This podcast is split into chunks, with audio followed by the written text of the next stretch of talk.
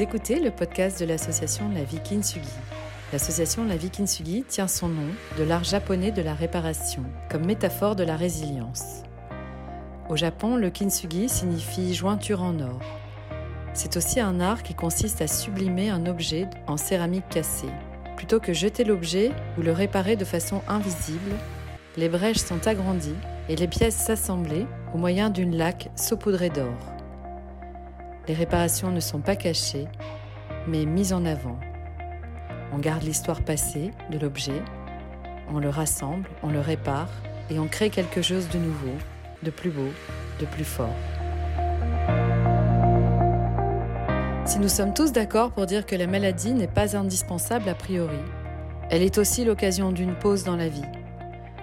Elle impose une remise en question de nos propres aspirations, de notre rapport au corps et au sens que l'on souhaite donner à notre vie.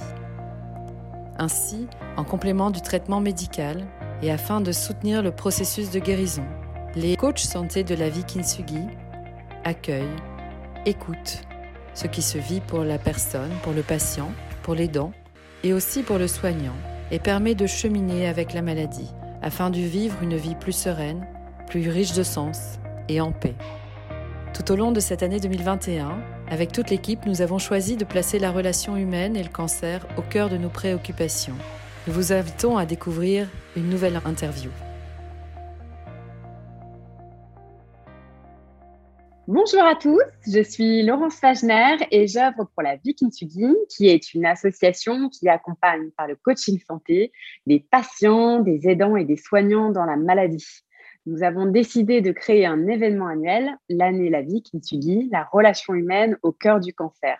Et chaque mois, depuis janvier, nous creusons chacun des piliers de la guérison aux côtés de professionnels ou de patients.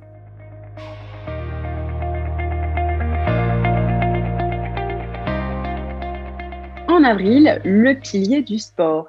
C'est dans le cadre de ce pilier que nous avons le plaisir de recevoir aujourd'hui Alice Gros, une ancienne patiente. Hello Alice. Bonjour Laurence. Alors Alice, avant de commencer, j'ai envie de te poser une petite question. J'ai envie que tu me donnes trois mots-clés qui te définissent. Alors ça peut être des qualités ou des objets. Euh, je ne sais pas, trois, euh, trois mots-clés qui te définissent. Alors je dirais euh, la positivité, le sourire aussi, parce que je trouve que c'est important et de se lever avec le sourire, ça fait commencer euh, la journée du bon pied. Voilà. Et puis après, peut-être, je sais pas si on peut définir comme un objet, mais le soleil, voilà, je trouve que la...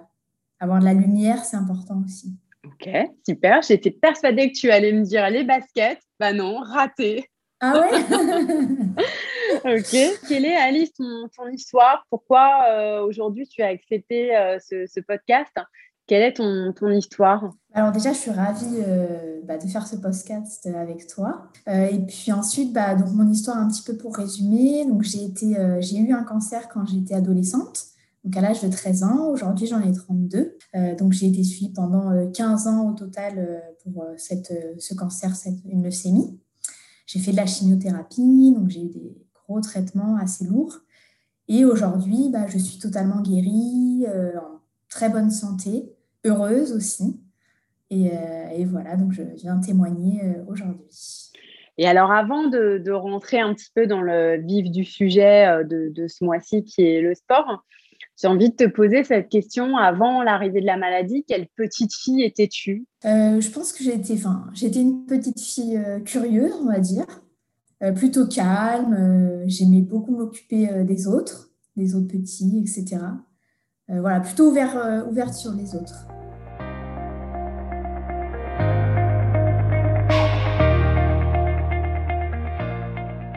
Euh, comment, euh, comment tu as reçu euh, l'annonce de la maladie à ce moment-là? Bah moi, ça allait très vite dans le sens où je suis arrivée à l'hôpital en deux jours. Mon état s'est vraiment vite dégradé. Et donc, du coup, on m'a annoncé ma maladie, j'étais encore un petit peu dans cet état de, de pas très bien, avec beaucoup de fièvre, etc. Donc, je n'ai pas forcément réalisé tout de suite. Et puis après, ce que je dis toujours, c'est que j'avais un peu cette naïveté euh, de l'enfant qui ne se rendait pas compte de ce qui se passait, ni des impacts, ni de la gravité. Donc en fait, voilà, je pense que je l'ai mieux vécu que si je l'avais vécu en étant adulte. Avec plus de maturité, avec. voilà, exactement. Ouais, Donc entre guillemets, je l'ai plutôt bien vécu. D'accord. Et euh, alors, comment le sport est entré dans la vie? Puisque le thème du mois d'avril, c'est le sport, c'est l'un des piliers de la mhm. guérison. On le sait aujourd'hui, le sport a des vertus. On a fait quelques posts mhm. euh, depuis euh, début avril sur le compte Instagram et l'ensemble des réseaux sociaux de la vie qui Comment le sport est arrivé dans ta vie? Bah, En fait, c'est arrivé un peu plus tard parce qu'au début, bah, les années où moi j'étais malade, c'était pas trop, le sport n'était pas trop proposé à l'hôpital. Du coup, du moins, on, y faisait moins attention justement dans le processus de guérison. Euh, mais après, en fait, quand moi, après, j'ai repris un peu ma vie, euh, à quand j'ai commencé à travailler, etc., bah, je me suis dit que ce serait bien euh, justement d'avoir un équilibre entre mon travail et, ma vie à l'extérieur. Et du coup, bah, j'ai commencé à la salle de sport et c'est un, coach qui est venu me proposer de me coacher. Et là, j'ai vraiment bah, senti la différence. j'ai repris un peu possession dans mon corps euh, parce que je dis toujours que j'avais l'impression de l'avoir un peu perdu euh, avec la maladie. Et puis j'ai repris confiance euh, dans ce qu'il pouvait faire, dans ce qu'il était capable de faire. Et du coup, bah, j'y ai vraiment pris goût. Et, ça, ça, fait maintenant vraiment partie de ma vie et de mon quotidien. et ça, j'ai un très bon équilibre grâce à ça. Alors, c'est intéressant, tu nous parles de parallèle entre ta vie privée, enfin ta vie professionnelle et, et le sport. du coup, est-ce qu'on peut te demander quel, est, quel est ton métier? Ouais, euh, donc moi je suis ingénieure dans le médical. Euh, D'accord. Voilà, donc c'est toute, euh, c'est une spécialisation en biosciences, etc. Donc c'est toute la technologie qui intervient dans le médical.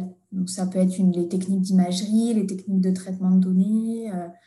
voilà, et j'ai, j'ai, j'ai, suivi cette voie parce que justement, quand j'avais les examens, dans, quand j'étais malade, je me, j'ai toujours été impressionnée par ce qu'on était capable de faire. Euh, avec toutes les techniques. Voilà, donc euh, du coup, bah, ça m'a orienté là-dessus.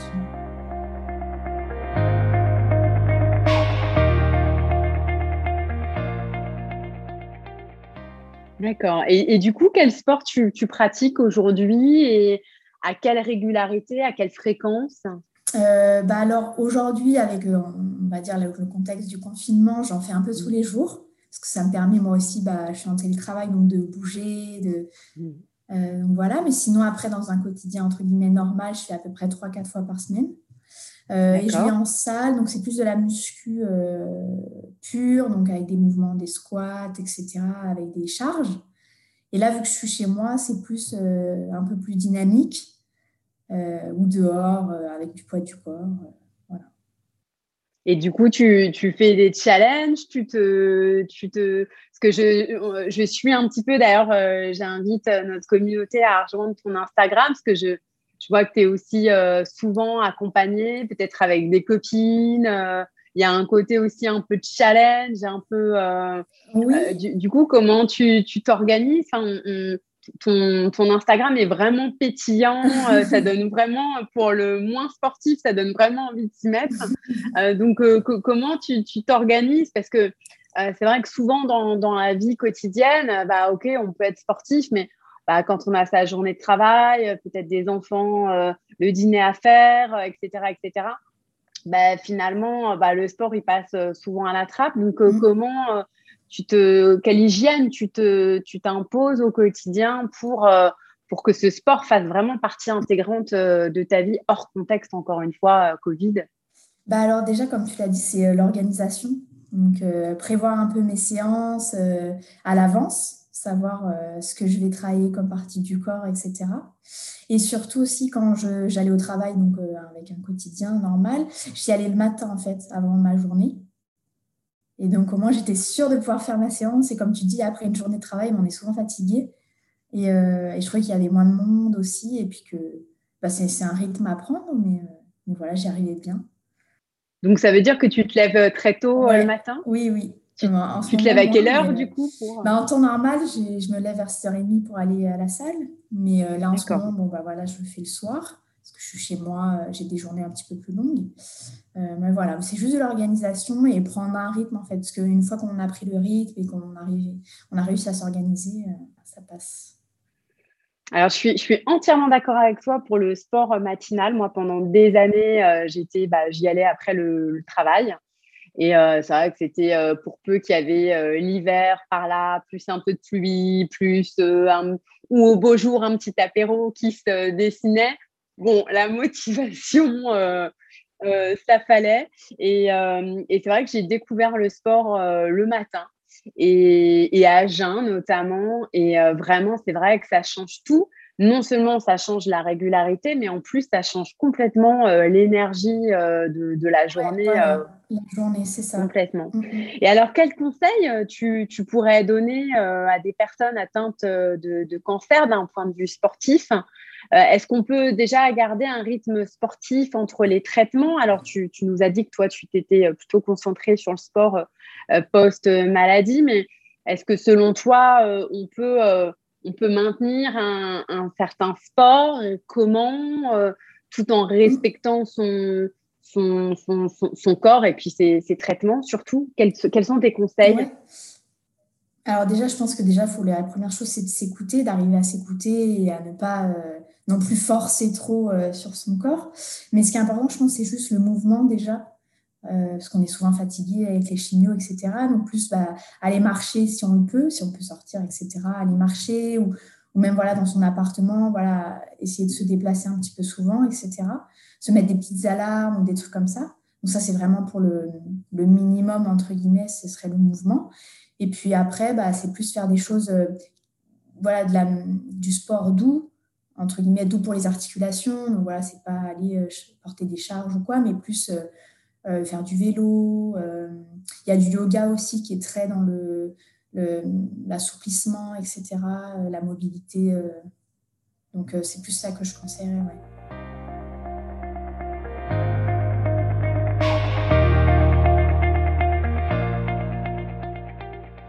On y reviendra parce que tu as préparé une petite surprise pour notre communauté, mais j'en dirai euh, un peu plus dans, quelques minutes.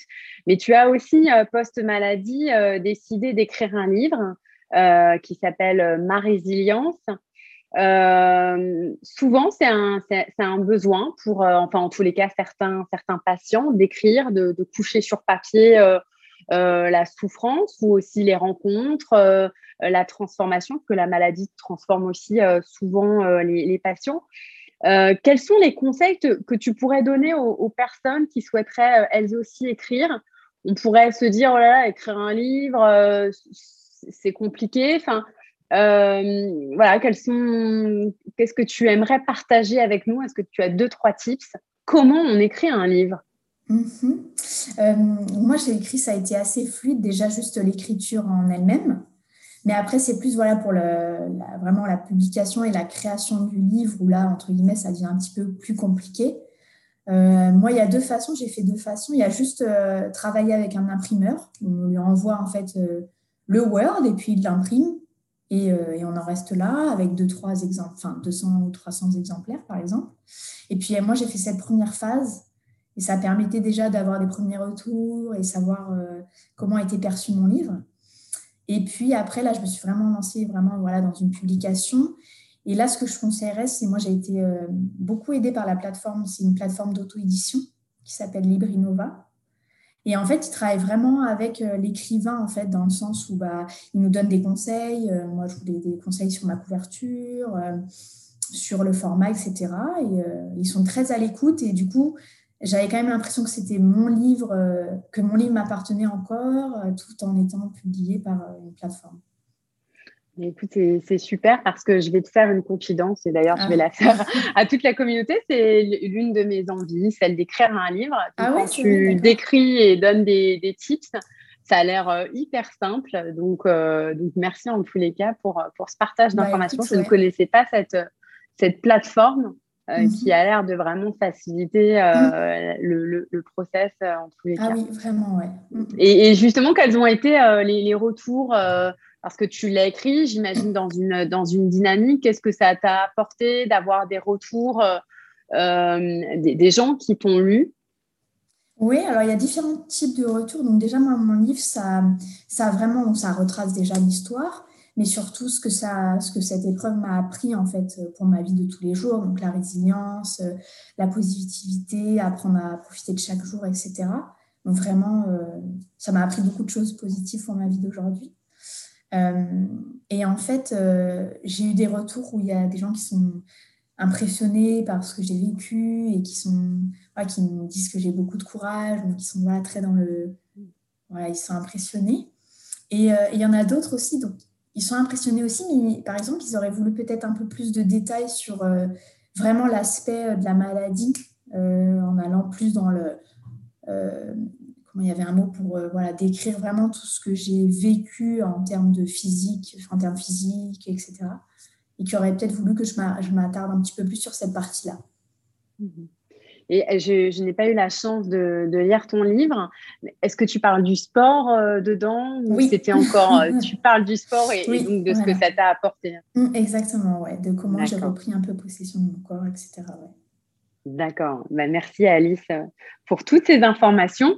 Et puisque Alice est une grande généreuse, euh, elle, nous offre un, un, chouette cadeau. Elle nous propose vendredi 30 avril à 11h de faire un live Instagram sur le thème du sport encore et euh, euh, de vous proposer un cours on n'a pas encore défini le timing, 30 minutes, 45 minutes peut-être euh, maximum, où on va prendre soin de nous, mais de vous aussi, voilà, avec des exercices tout en douceur comme tu les as décrits à l'instant. pour que chacun, et quel que soit son niveau d'aptitude, puisse réaliser les différents exercices. Donc, merci pour ce beau cadeau. On communiquera sur l'ensemble de nos réseaux sociaux, mais en tous les cas, on peut déjà noter la date vendredi 30 avril à 11h sur le compte Instagram de La Vie Kintsugi. Merci beaucoup Alice. Merci à toi. Belle journée et à bientôt. Merci.